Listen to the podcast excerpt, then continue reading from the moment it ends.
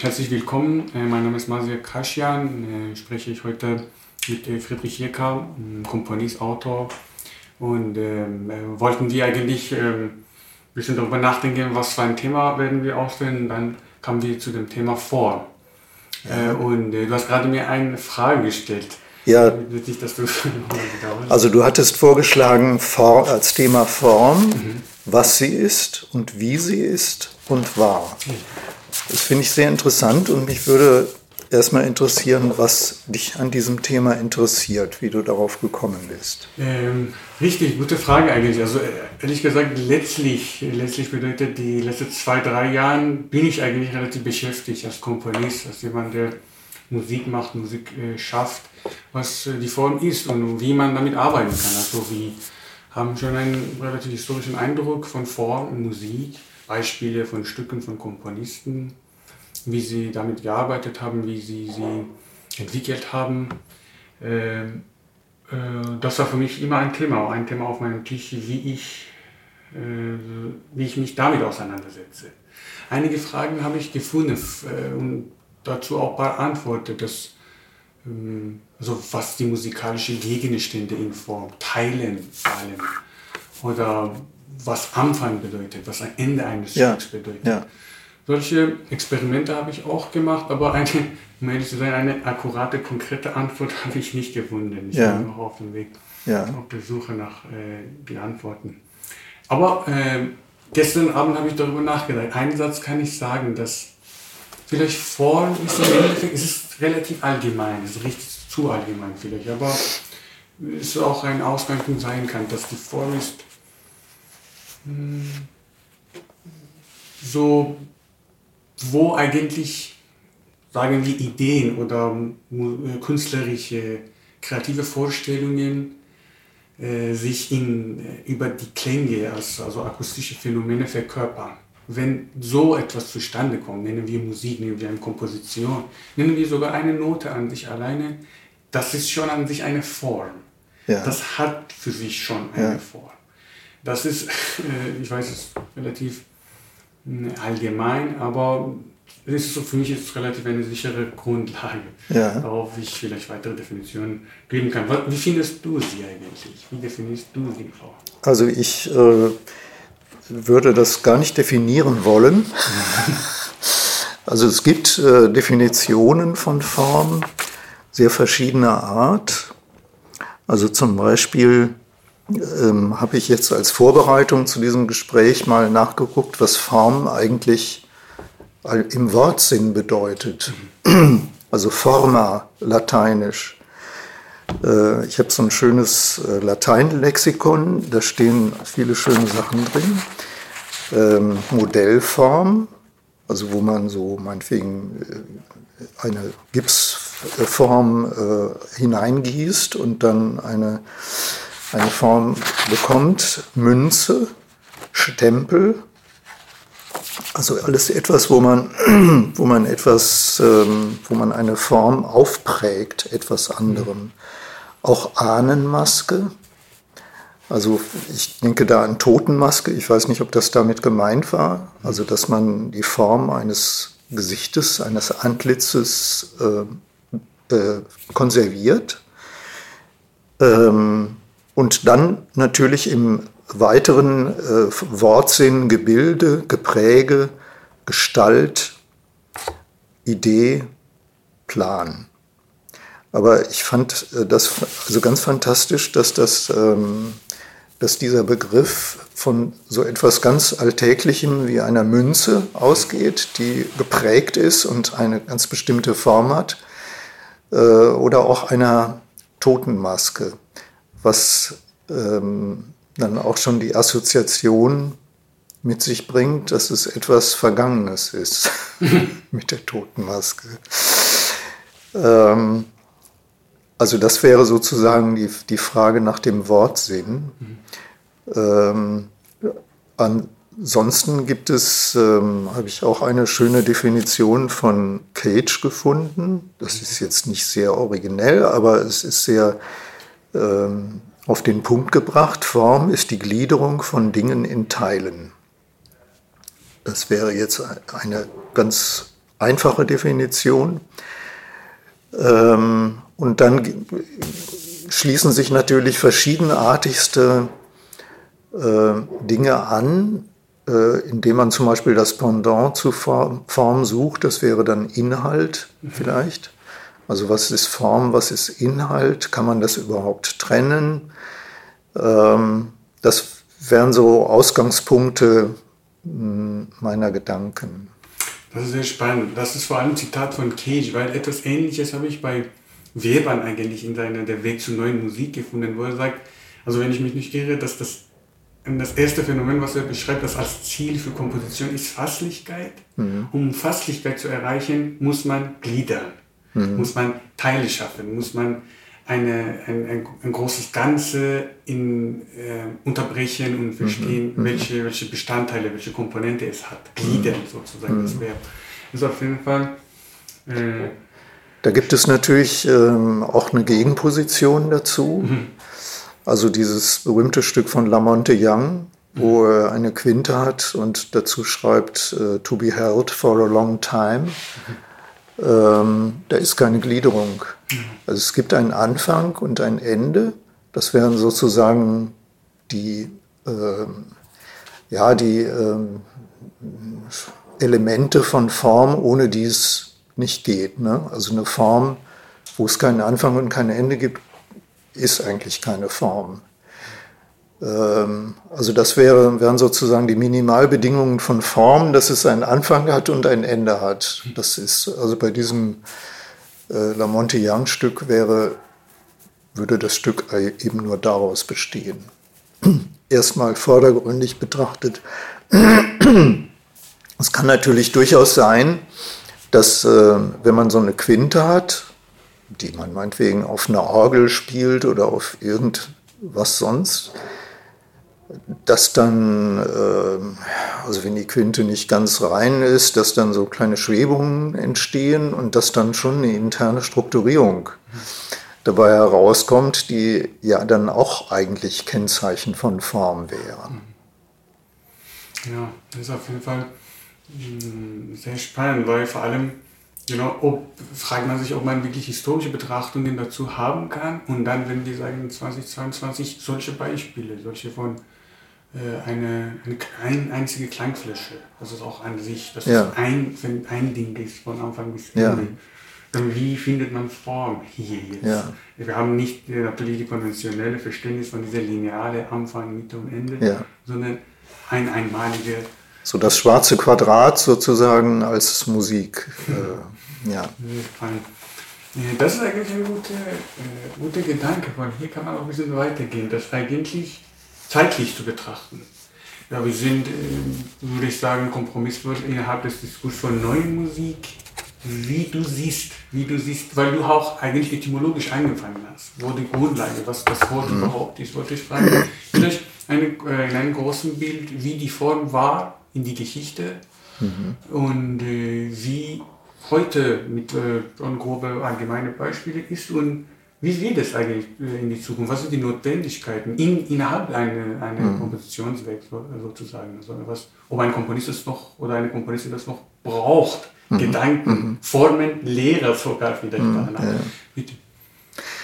Ja, also die Entwicklung ähm, des Formbegriffs in der Geschichte ist natürlich sehr komplex und sehr lang.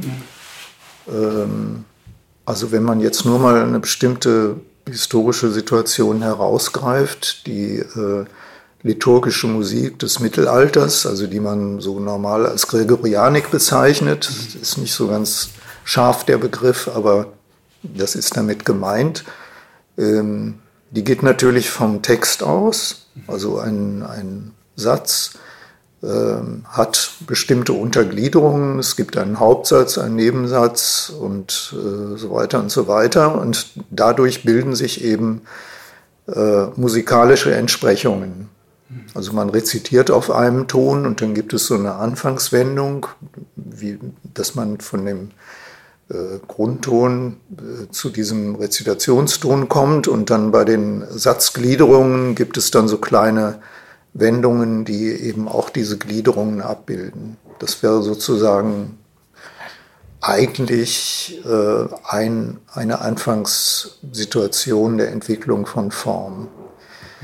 Ähm, dann kann man eine, eine nächste ähm, historische Situation mal anschauen, wenn, wenn man äh, die Musik der Renaissance betrachtet.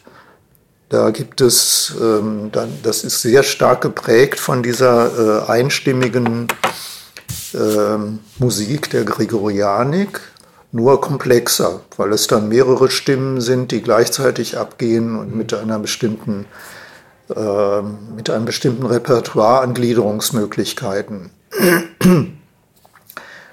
Ähm, in der Klassik, also in der Wiener Klassik, ähm, gibt es eigentlich zwei Tendenzen.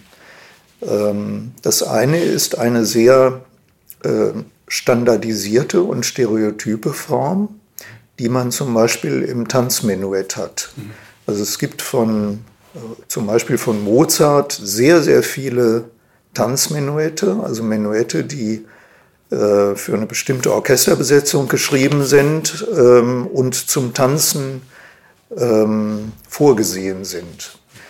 Also jetzt nicht die Menuette in den Symphonien oder sonst wo, sondern ähm, diese speziellen Tanzmenuette, die eine ganz äh, standardisierte Form haben, weil äh, der Menuett-Tanz bestimmte Schritte hat, die zum Beispiel nicht erlauben, dass man Dreitakter bildet, weil man dann sonst weiß man nicht, wo man hintreten soll irgendwann.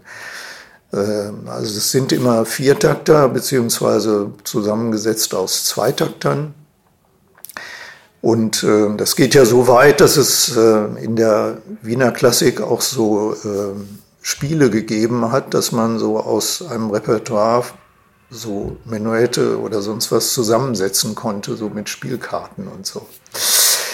Ähm, das ist aber nur der eine, das eine Extrem in der Wiener Klassik. Das andere, was eigentlich ähm, das Spannendere ist, ist, dass die Komponisten der Zeit ähm, in ihren Werken an dieser Standardisierung rütteln ähm, indem zum Beispiel aus einem Viertakter ein Fünftakter wird ähm, oder indem äh, bestimmte Formteile, die man erwartet aufgrund der äh, Hörerfahrung, ausfallen oder ganz anders gemacht sind.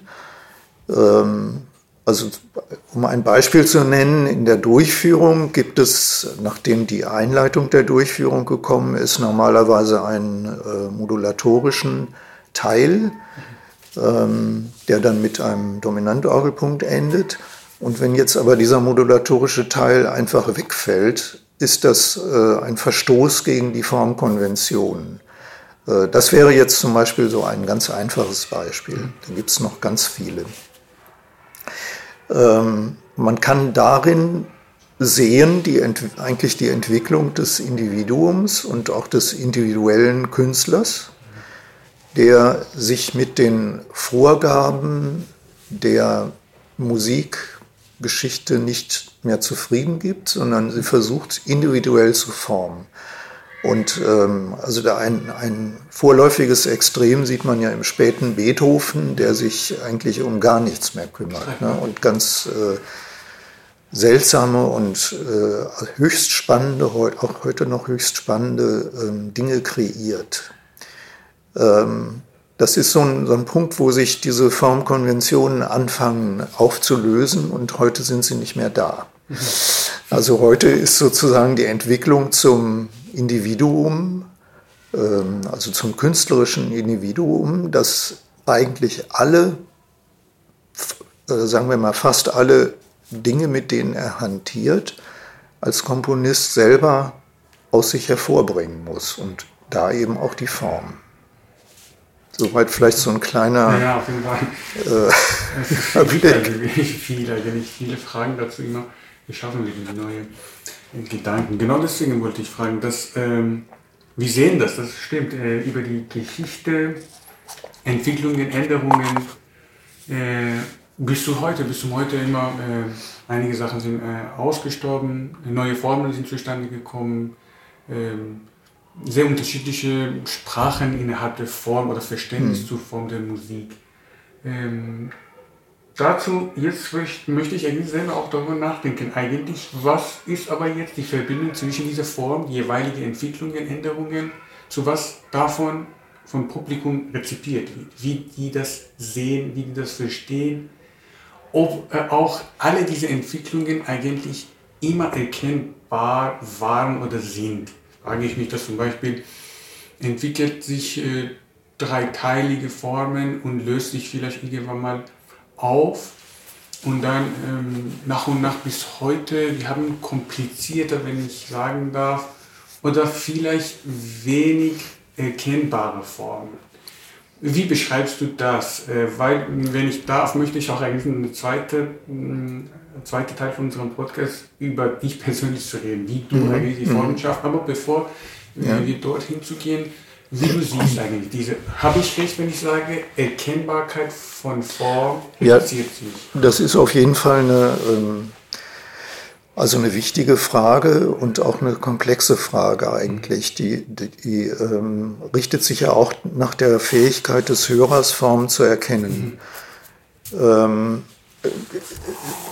die, ähm, ähm, also wenn man in ein Konzert geht und sieht da so und so viele Hörer, wird man ähm, eigentlich davon ausgehen können, dass äh, es genauso viele ähm, Hörweisen eigentlich gibt. Ne? Mhm.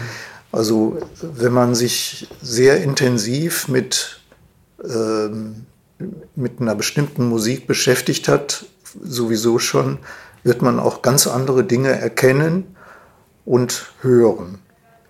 Also ein Beispiel, ähm, also wenn man, also ich beschäftige mich auch, auch mit äh, Renaissance-Musik mhm. und ähm, äh, erkenne dann beim Hören äh, auch bestimmte Dinge wieder. Also wenn man zum Beispiel ein Soggetto hat und, und ein, ein Kontrasubjekt dazu, ähm, das wird man dann, wenn man überhaupt darauf gefasst ist, wird man das auch erkennen. Und ein Hörer, der, das, ähm, der davon nichts weiß, wird es nicht erkennen. Er ja. wird auch irgendwas hören, aber jedenfalls nicht das und sich nicht äh, diese Begriffe entwickeln können. Ähm, jetzt ist es aber auch subjektiv verschieden. Also wenn man zum Beispiel eine Messe von Palestrina hört, ähm, geht es mir so, muss ich ehrlich gestehen, dass ich am Anfang sehr aufmerksam bin und äh, sehr viel erkenne, auch von dem, was ich so aus diesem Stilbereich weiß. Und äh, irgendwann äh, ermattet man dann so ein bisschen und fängt dann so an zu träumen und dann zieht diese Musik wie so ein Band äh, an einem vorüber. Mhm. Und ähm, dann wird man vielleicht irgendwann wieder wacher, weil man merkt, ach, ich höre ja gar nicht richtig zu. Und dann erkennt man auch wieder ähm, detailliertere Verläufe. Ähm, ein Hörer, der, der überhaupt mit dieser Musik nicht vertraut ist, wird sowieso eigentlich nur da sitzen und äh, so ein Klangband an sich vorüberziehen lassen. Äh, was, was ich nicht kritisieren möchte. Mhm. Das ist einfach ähm, tatsächlich, ähm, das ist einfach ein Fakt. Und ähm, es ist ja auch total spannend, dass äh, Musik auch für Hörer, die nicht geschult sind, auch etwas gibt. Ne? Das ist irgendwie auch ein Rätsel, ne? aber äh, es ist irgendwie auch fantastisch. Ich habe dazu ein, ähm, mal ein Zitat ähm, gefunden von Wolfgang Riem, was ich sehr, sehr äh, spannend fand. ähm, äh, Riem betrachtet zunächst mal die Form als Bau. Mhm. Ähm, also dass man, ähm, also man spricht ja auch von Struktur, da könnte man natürlich jetzt auch erstmal überlegen, was, was ist Struktur, was ist Form. Mhm. Also Struktur ist vom Wortsinn eigentlich auch das Aufeinanderschichten oder Aneinanderfügen von Teilen. Also von Mauersteinen zum Beispiel, um ein Haus zu, zu bauen, äh, einen Bau. Und Riem sagt jetzt, der sichtbare Bau, also das, was jetzt als Kunstwerk ineinander gefügt ist aus den Teilen, beweist sich momentan selbst. Also dass äh, die ähm, ähm, also der bestätigt sich sozusagen selbst. Ne? Also wenn, äh, wenn man ein bestimmtes äh, Kunstwerk hat, dann äh, bestätigt es sich aus sich selbst, weil es einfach vorhanden ist. Äh, dadurch, dass der musikalische Bau in die Zeit gespannt ist, wird seine Form dynamisch, unfix, also unfestgelegt, nicht festgelegt, als Bau eigentlich widerlegt. So muss der Musik etwas anderes angemessen sein, nicht so sehr die Teilung, das Abschnitthafte, als vielmehr die Kraftlinie, die dynamische Entwicklung, schwankender Grund. Das, hat, das fand ich sehr, sehr sympathisch so. Und das ähm, trifft auch etwas, ähm, was wir beim, beim Hören äh, auch haben. Also wir, wir sitzen ja nicht die ganze, also zumindest kann ich das von mir sagen, nicht die ganze Zeit da und hören, ah, hier ist jetzt äh, das Subjekt, hier ist das Kontrasubjekt, hier ist die Diskantklausel, hier ist die fliehende Kadenz und lauter sowas. Ähm, das höre ich natürlich auch, aber was man natürlich darüber hinaus hört, ist die Dynamik der Form, die sich eben in der Zeit vollzieht ähm, und auch die Überraschung, wenn irgendetwas äh, erfolgt, womit man jetzt nicht gerechnet hat, also schwankender Grund. Und ähm, ohne diesen schwankenden Grund wäre das alles langweilig. Also wenn man äh, mit wenn nur etwas kommt, mit dem man rechnet und wo man alles wunderbar einsortieren kann in seine Begriffskästchen, die man sich irgendwann angeeignet hat, wäre es keine Kunst, sondern das wäre irgendwas äh, ganz Langweiliges. Also der schwankende Grund ist für mich ein, ja, eine Bedingung für Kunst eigentlich. Ja, das ist auf jeden Fall spannend. Gedanken kann ich eigentlich aber ehrlich gesagt eine Frage dazu stellen, weil wenn wir, weil vor allem das Adjektiv sichtbar hat er auch benutzt, das ist, äh, wenn ich das so interpretieren darf, das hat auch was mit der Erkennbarkeit zu tun. Mhm. Aber wenn wir sagen, wir können diese Teilung absehen, aber darf ich diese Frage stellen, dass eigentlich diese Teilungen, diese Subjekte, diese Kontrasubjekte, die schaffen, also wegen ihrer Existenz Dynamisation zustande kommt eines Stücks.